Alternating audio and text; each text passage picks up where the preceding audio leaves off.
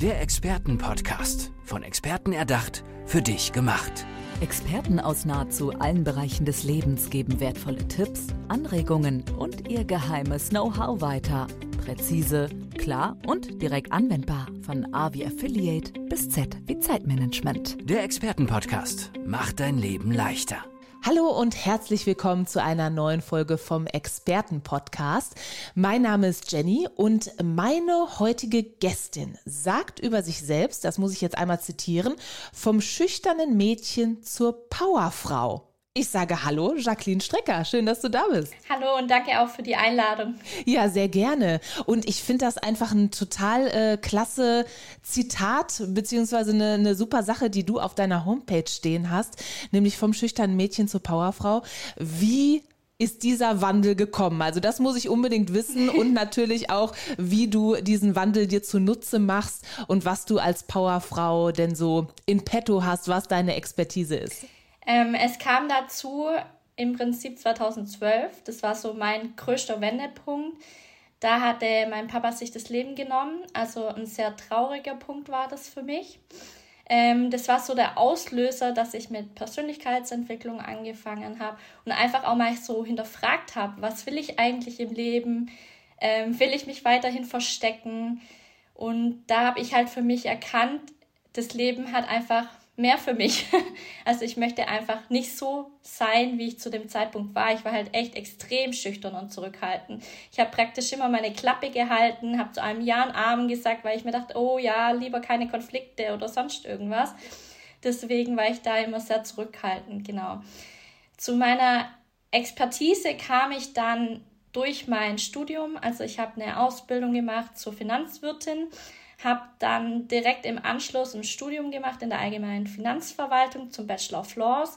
Bedeutet, ich hatte schwerpunktmäßig Immobilienmanagement, Gebäudemanagement, natürlich auch viele Rechtsthemen, also auch Mietrecht und alles drum und dran.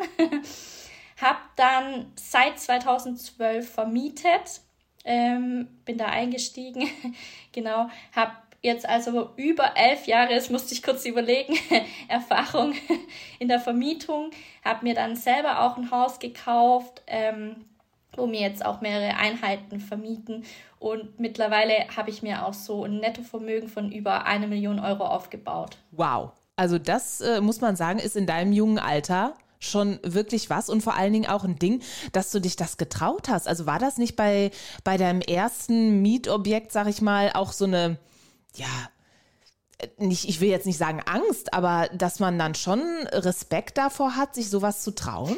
Ja, also irgendwie wurde ich ja auch so mit reingeschmissen damals.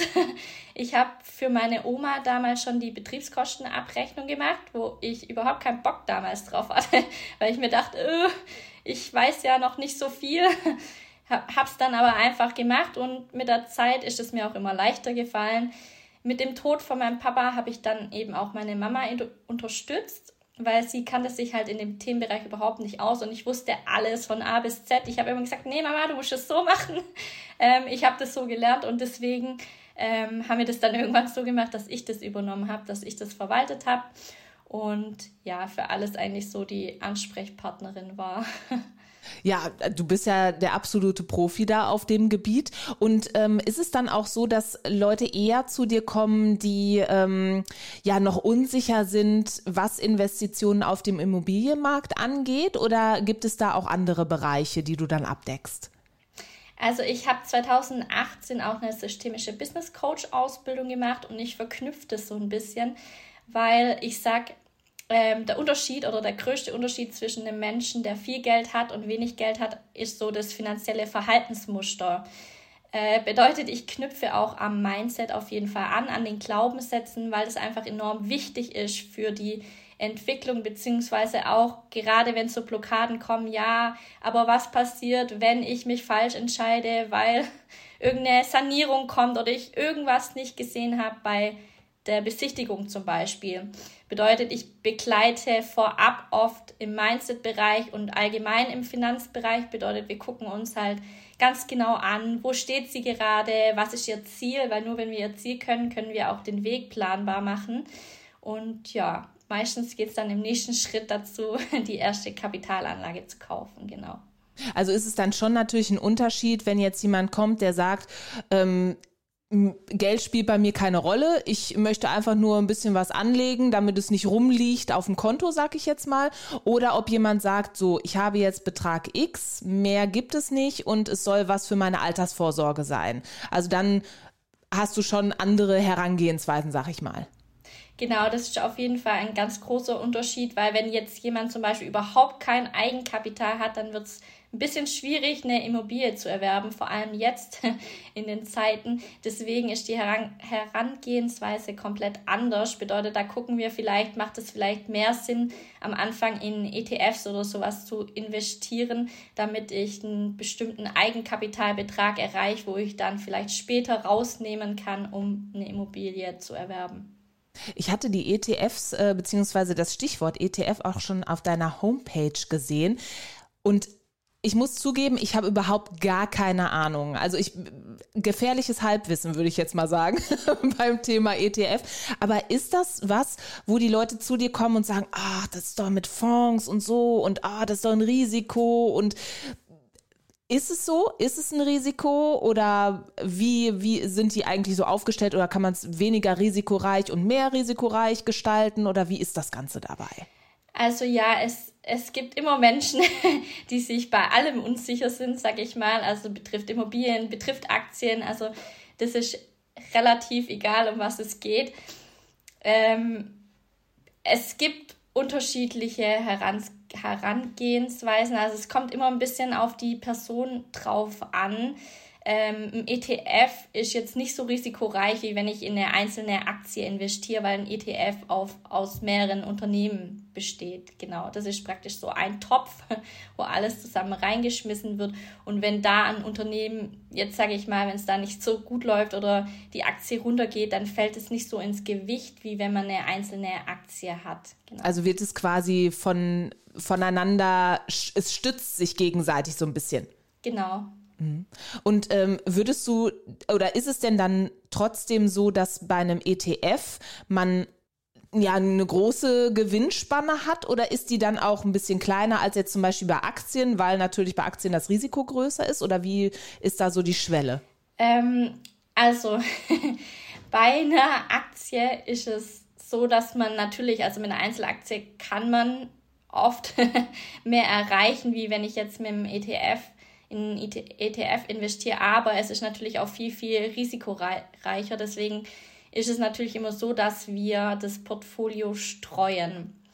Ähm, ich habe dafür auch noch eine Expertin, also eine weitere im Team, die praktisch überwiegend die ETFs betreut, weil ich mich hauptsächlich mit Immobilien befasse. Also ich kenne mich auch aus mit ETFs, aber halt noch eine habe ich mit dabei, die sich noch expliziter, expliziter damit befasst hat, die eben auch jedes kleinste Detail, auch wenn es ums Steuerrechtliche geht, wie ich da mehr rausholen kann. Deswegen habe ich da noch mit eine Antwort, genau.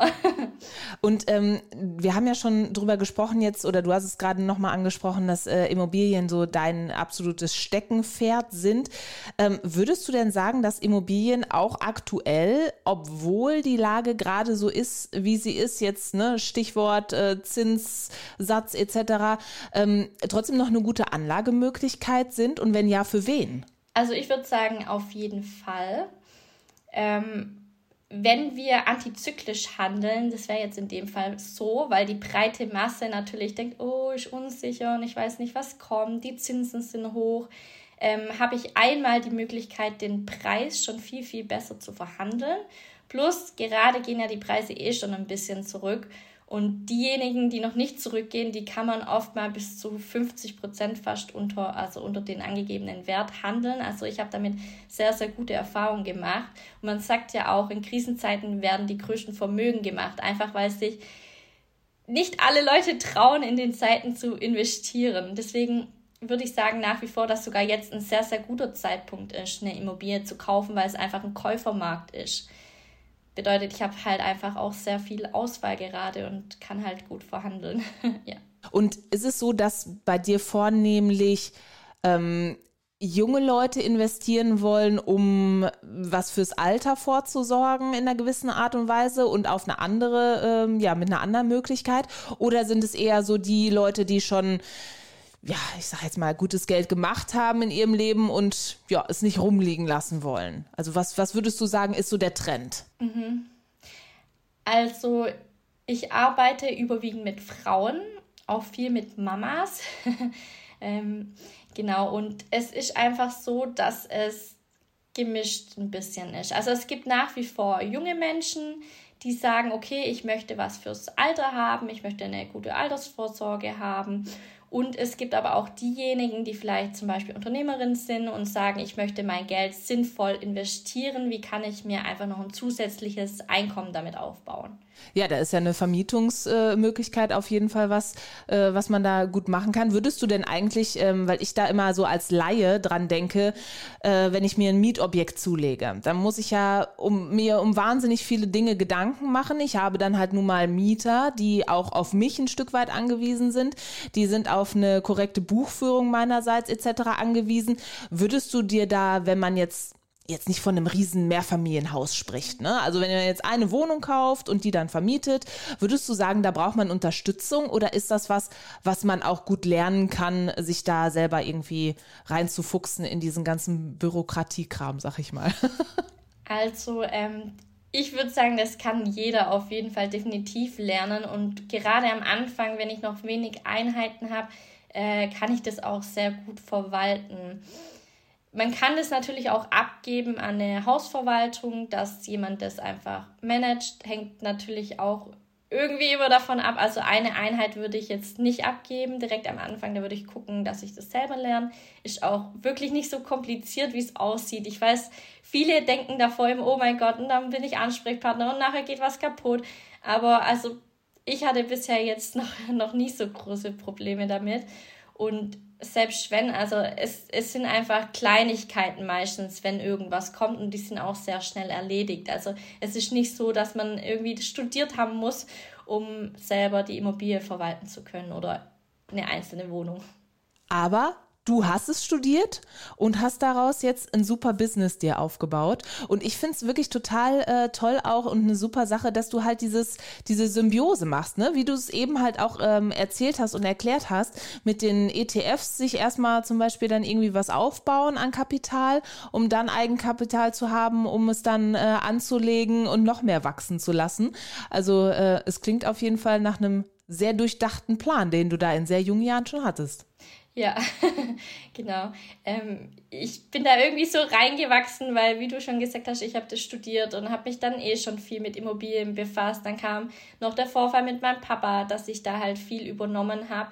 Und dann habe ich mir halt überlegt, ja, was will ich später haben? Und für mich war das halt einfach so, ich will selber entscheiden können, was ich später arbeite, wo ich arbeite, mit wem ich arbeite. Ich habe auch zwei kleine Kinder, zwei und vier, bedeutet in dem Fall, wenn ich einfach selbstständig bin und auf eigenen Beinen stehe, kann ich halt auch mal sagen, okay, heute bin ich für mein Kind da, weil es ist einfach krank und da will es einfach bei mir bleiben und braucht mich. Das sind wunderbare Worte, die ich nur so unterschreiben kann, ebenfalls als Mama. Und äh, ja, freue mich sehr, dass du heute äh, mein Gast warst im Experten-Podcast und äh, sage vielen Dank für deinen Besuch hier, Jacqueline Strecker. Danke auch. Der Experten-Podcast, von Experten erdacht, für dich gemacht. Wertvolle Tipps, Anregungen und ihr geheimes Know-how. Präzise, klar und direkt anwendbar. Der Expertenpodcast macht dein Leben leichter.